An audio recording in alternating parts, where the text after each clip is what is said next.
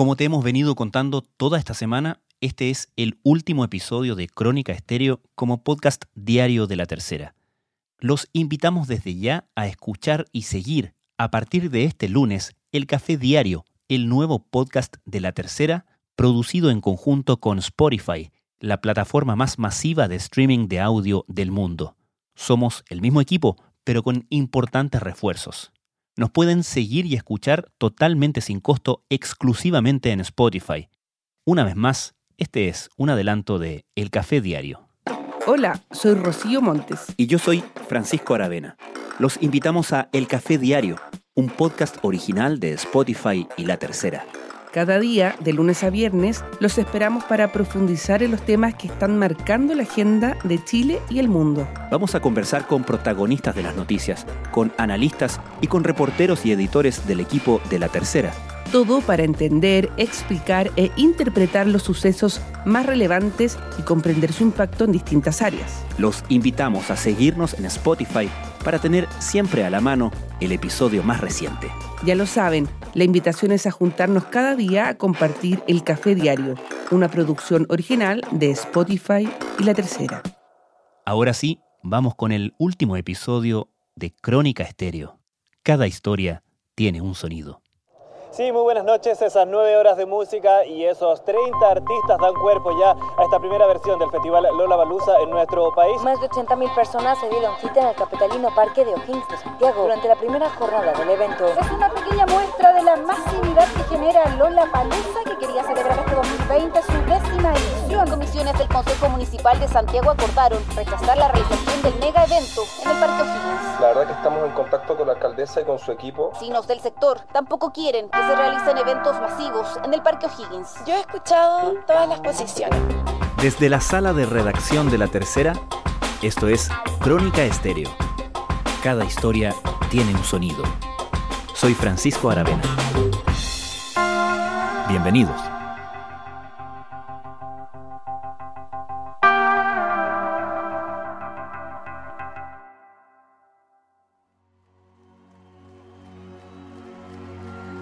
Su llegada al país hace 10 años fue un evento continental.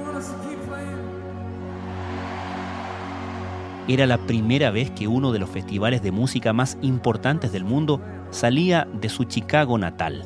Los múltiples escenarios emplazados en el Parque O'Higgins vieron tocar a algunos de los artistas más destacados del planeta, combinados en el cartel con varios músicos locales. Con una fecha definida para marzo de 2022, después de dos años de pausa, todo parecía listo para una nueva versión. Sin embargo, una objeción levantada desde el nuevo Consejo Municipal de Santiago cambió la música por una banda sonora de suspenso. A pocos meses de la fecha programada y con pocas alternativas, la administración municipal decidió someter la realización del evento en el Parque O'Higgins a un plebiscito para el cual aún no hay fechas ni reglas definidas. En riesgo no solo está el festival, sino toda la actividad asociada con sus respectivos réditos para el comercio y los empleos de cientos de técnicos y artistas. ¿Qué tan amenazado está Lollapalooza Chile? ¿Qué significaría que no se pudiera concretar?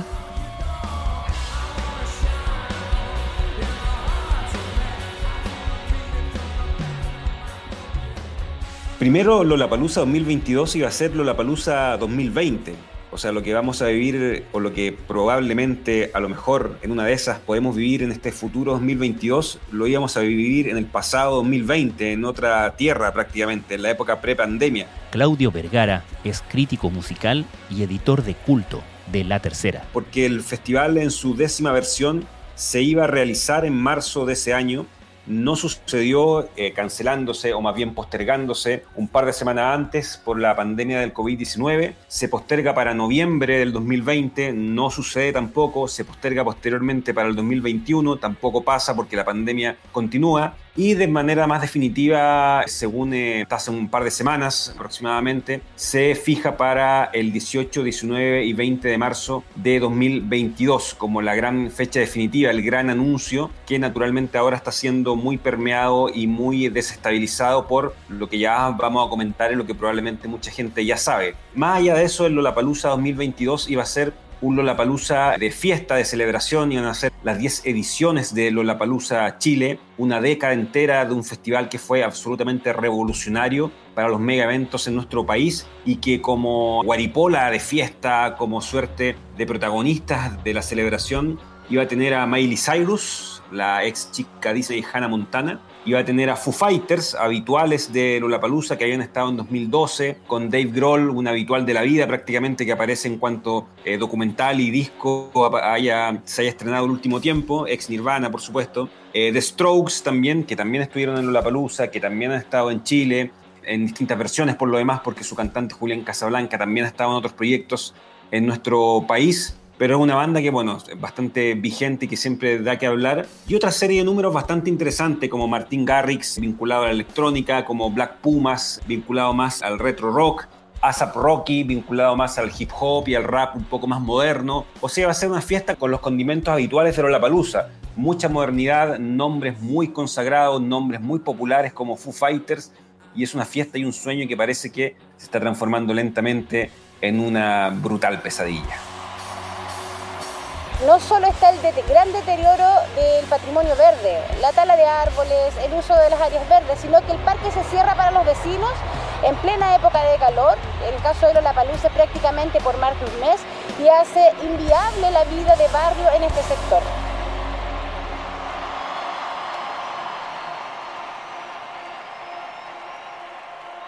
¿Y cuándo empezó a complicarse todo?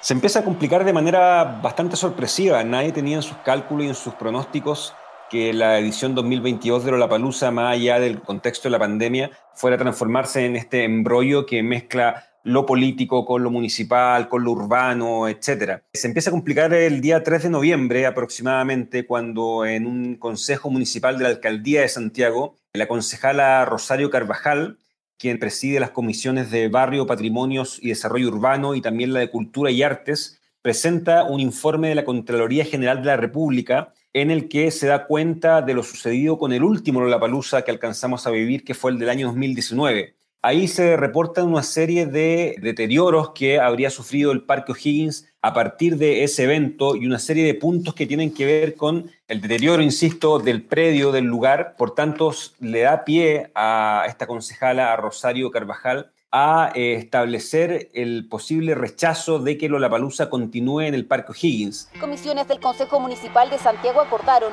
rechazar la realización del mega evento en el Parque O'Higgins. Bueno, votamos un pronunciamiento de rechazo contra este evento. Primero, le da una suerte de emoción para que se pueda votar, debatir y discutir y entrar en un tema bastante áspero como es que Lollapalooza no se haga acá anclado en distintos factores, por ejemplo, para resumirlo y quizás para sobrevolarlo de una forma bastante simple, de que la productora organizadora de Lollapalooza, Lotus, no le habría pedido permiso al Consejo de Monumentos para ocupar el Parque O'Higgins, que Lotus habría quedado debiendo cerca de 90 millones de pesos por conceptos de deterioros y daños en el Parque O'Higgins después de ese Lollapalooza 2019, por también no constatación del plan de manejo integral de zona típica, que son tecnicismos que tienen que ver con el uso de algunas zonas urbanas eh, más tradicional y que requieren un cuidado especial. Por tanto, hay una serie de factores que ella presentó y en ese consejo de ese día se votó en una instancia preliminar el rechazo a que Lollapalooza continuara en el Parque O'Higgins. Posteriormente aparece una carta donde ocho de los diez concejales que integran el Consejo del municipio de Santiago se muestran también a favor de esta medida de no prestar el Parque O'Higgins para Lola Palusa y ahí ya sencillamente se entra una bola de nieve donde las perspectivas de que Lola Palusa 2022 ocupe el Parque O'Higgins son bastante eh, difíciles hasta llegar al día de ayer donde se estableció una votación en que se iba a definir básicamente el futuro de Lola Palusa y lo que se votó por 8 eh, votos a favor y 12 mm, abstenciones fue hacer una consulta ciudadana donde se va a definir si la gente quiere que finalmente se haga la palusa en el Parque O'Higgins. Consulta ciudadana que hasta el día de hoy no tiene plazos, no tiene su dinámica, cómo va a ser. Finalmente no tiene una estructura muy definida, pero es lo que se va a realizar previo por lo demás a que la productora organizadora de Lollapalooza desde 2011, Lotus, presente un plan que implique o que más bien establezca cómo va a cuidar el Parque O'Higgins en la próxima versión de, de Lollapalooza. Y a partir de eso la gente va a poder decidir si nuevamente el Parque O'Higgins va a ser facilitado para lo que en rigor es el festival más grande de música que se hace en Chile, superando en público, en envergadura y en artistas a eventos tan multitudinarios como el Festival de Viña o como la Pampilla en el norte del país. ¿Qué ¿Qué ha dicho la productora de Lollapalooza respecto de todos estos cargos o acusaciones que se hicieron en ese consejo municipal donde empieza a cerrarse la puerta, por lo menos momentáneamente, a esta nueva edición en el Parque O'Higgins?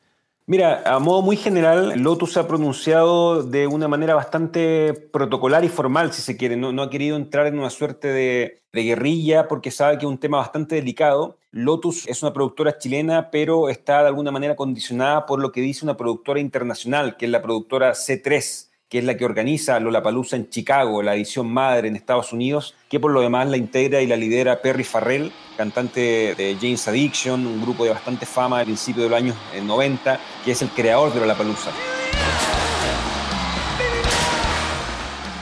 Por tanto, la productora no quería entrar en precisiones y en responder y en una suerte de declaración por la prensa que podría finalmente resultar aún más incendiaria cuando ya la cosa está bastante adversa hacia ellos ha sabido aclarar algunos puntos, por ejemplo, cuando Rosario Carvajal, que es la concejala que de alguna manera enciende la mecha de todo esto que estamos eh, hablando hoy, dice que no se le ha pedido permiso al Consejo de Monumentos. Lo que dice Lotus es que no es algo que sea necesario, que se pide permiso al Consejo de Monumentos solamente cuando se interviene un espacio, cuando se interviene en términos de construcción, en términos de interferir, de hacer alguna clase de modificación muy permanente ahí se solicita un permiso especial al respecto. No sucede con la Palusa, uno podría llegar a entenderlo porque son solamente tres días en donde posteriormente el Parque O'Higgins sigue con su uso habitual sin que eh, se modifique el espacio como tal. Ha dicho también que los 90 millones no son tal, 90 millones que Lotus estaría debiendo a la Municipalidad de Santiago y que ya se habrían cancelado con un cheque en garantía que se habría dejado en esa misma edición 2019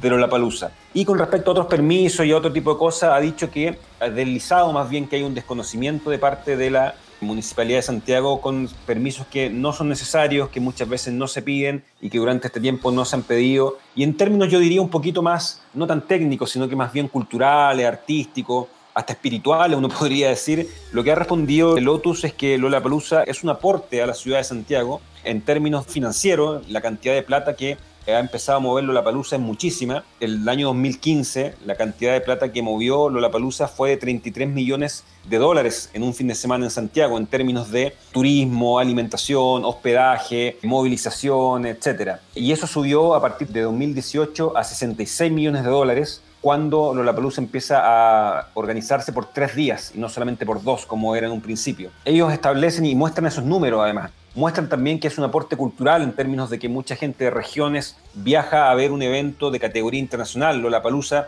yo lo he cubierto durante toda su, realización en Santiago, es un evento que tiene una categoría indesmentiblemente altísima, mucho más que cualquier otro festival que se haga en Chile y me atrevería a decir en Sudamérica. Por tanto, sí es un aporte en términos artísticos, en términos culturales. Es un aporte también para los músicos chilenos, en términos que conocen cómo es la realidad de técnicos, asistentes y un montón de gente que viene desde afuera a trabajar acá. Y en las primeras versiones había un intercambio cultural que permitía que músicos chilenos terminaran tocando en la versión madre de Lollapalooza en Chicago. Y así sucedió con Chico Trujillo, con los Jaivas, con los Bunkers, que terminaron en Estados Unidos tocando en un festival de un alcance muchísimo mayor. Por tanto, Lotus ha respondido también no solamente en términos de precisar algunos datos técnicos que son más propios de, de este tipo de eventos, sino que también en decir que es un evento que ha realzado los megaventos en Chile, ha realzado la ciudad de Santiago. Es un hito indesmentible también en la vida capitalina durante esos tres días. Y tanto así que mm, durante la primera edición de Lollapalooza en 2011, inmediatamente después de eso, el New York Times, eh, en un listado que hizo de las ciudades imperdibles para visitar, fijó a Santiago como la primera, básicamente porque estaba recibiendo un evento como Lollapalooza. Era la primera vez que Lollapalooza salía fuera de Estados Unidos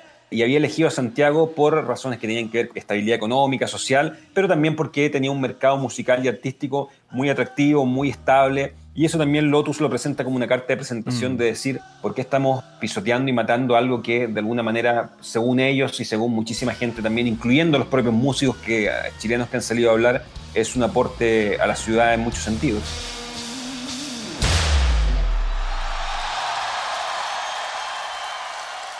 Claudio, ¿qué alternativas existirían para Lollapalooza Chile si es que el Parque O'Higgins no está disponible?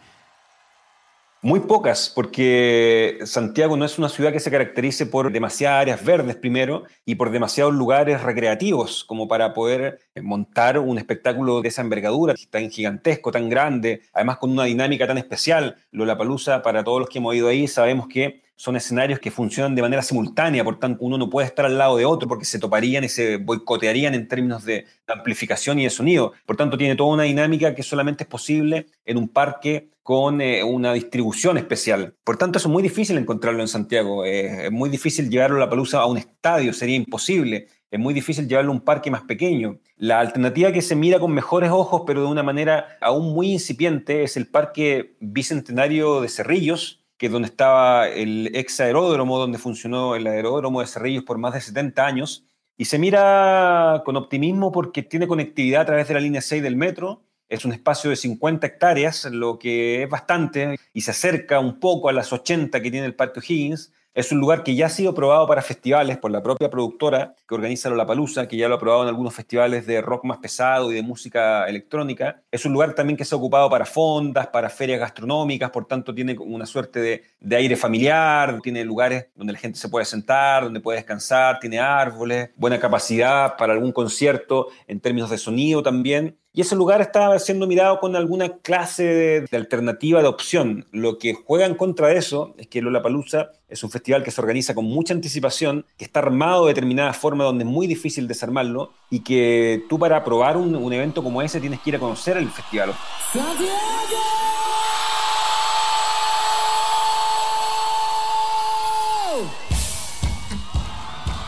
Esto vamos a ir a una votación popular, la votación popular es adversa a Lollapalooza, ahí Lollapalooza recién va a tener que empezar a ver ciertos lugares, van a tener que venir los técnicos de Estados Unidos a ver si esos lugares son viables para estos eventos. Y es todo un proceso que demora mucho tiempo y estamos a cuatro meses de este festival, entonces hay una posibilidad bastante alta que no se haga, de que Santiago no tenga Lollapalooza 2022. Lollapalooza antes ha cancelado otros festivales eh, que ha anunciado en algunos puntos del planeta, como en Colombia, por ejemplo, por otra clase de problemas, pero Lollapalooza es una empresa que ya ha hecho el escenario y la figura de reemplazar una fecha que ya tenía agendada y anunciada. Así que no sería la primera vez y es de esperar que no suceda, pero en este momento el escenario es muy, muy complejo.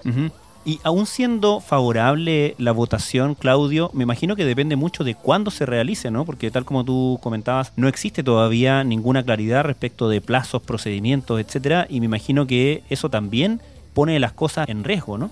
Claro, yo creo que va a depender mucho de en qué contexto se realice. Las elecciones presidenciales están eh, a la vuelta de la esquina, la segunda vuelta posteriormente. Bueno, estamos en un periodo también de fin de año todo bastante complejo y también va a depender mucho de qué tanta gente sea capaz de moverlo la palusa a favor o en contra. Hay una, una campaña que me atrevería a decir que aún es bastante modesta en términos numéricos, pero sí es bastante vistosa en términos mediáticos, que es la campaña liderada por Rosario Carvajal, que es la concejala que se ha mostrado más en contra de la palusa de, de, una, de, una, manera bastante virulenta, que ella ha movilizado a ciertos vecinos del sector de Rondizoni, del sector del Parque O'Higgins, ha hecho ciertas reuniones, ciertas marchas que, según hemos podido atestiguar nosotros, han sido bastante fragmentadas y, no han tenido un poderío que uno pudiese hablar de algo realmente con cierta fuerza un poquito mayor.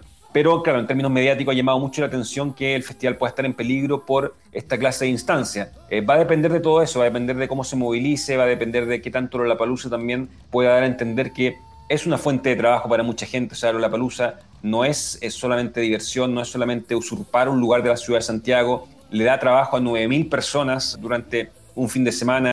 Por tanto, va a depender que también eh, la gente pueda entender todo eso y pueda entender que es algo que va un poco más allá de la entretención. La gente que ha ido a la palusa, yo creo que lo entiende sobremanera, pero claro, hay mucha gente que a lo mejor no ha ido, que probablemente puede llegar a pensar que se está cometiendo alguna clase de, problema con el Parque O'Higgins y a lo mejor Lollapalooza puede tener responsabilidad en un lugar que, está subutilizado y está maltraer también por otros factores, que es otro punto que también Lotus ha dicho. Lotus ha dicho que, que el Parque O'Higgins esté en un estado que a lo mejor no es el más brillante para un parque en el corazón de la ciudad, no es solamente por la palusa, también tiene que ver con una serie de factores propios del trajín diario de cualquier lugar de una ciudad. Entonces, me parece que también va a tener que ver con todo eso, con la gente qué tanto estima la palusa, qué tanto no, cuánto se moviliza. Y ahí vamos a ver algo que es una situación bastante insólita. Estábamos acostumbrados a ver cómo la gente se enfrentaba por candidatos, por ese tipo de cosas. Vamos a verlo enfrentado ahora por, la guerra de los cintillos y los pitillos, como puede ser lo que vamos a ver ahora en Lollapalooza con esta votación.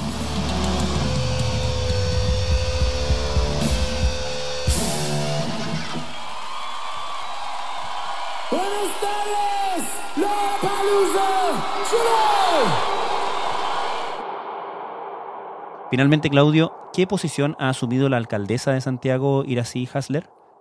Mira, ella se ha mostrado bastante distante. En un principio la gente de Lotus era muy optimista con la llegada de ella a la alcaldía de Santiago, no solamente por razones obvias que tenían que ver con que era una persona joven, de 31 años, con que probablemente podía tener una nueva mirada acerca de la cultura, etcétera, sino que porque se habían reunido con ella y, ella le había expresado la voluntad de continuar, de apoyar. Lollapalooza es un festival que en todos sus lugares donde se hace, se hace en Brasil, en Argentina, en Alemania, en Francia, en Estados Unidos, naturalmente. Depende mucho de la alcaldía. Hay muchísimas fotos de jefes regionales o jefes municipales más bien, reunidos con lo- los jefes de Lollapalooza cuando el festival empieza, porque depende mucho de finalmente cómo se comporta una ciudad y todo lo que favorece una ciudad. Por tanto, cuando asumió Iracy Hasler, la gente de Lotus se reunió con ella, tuvo acercamientos de los que salieron bastante optimistas, según ellos mismos lo dijeron en entrevista.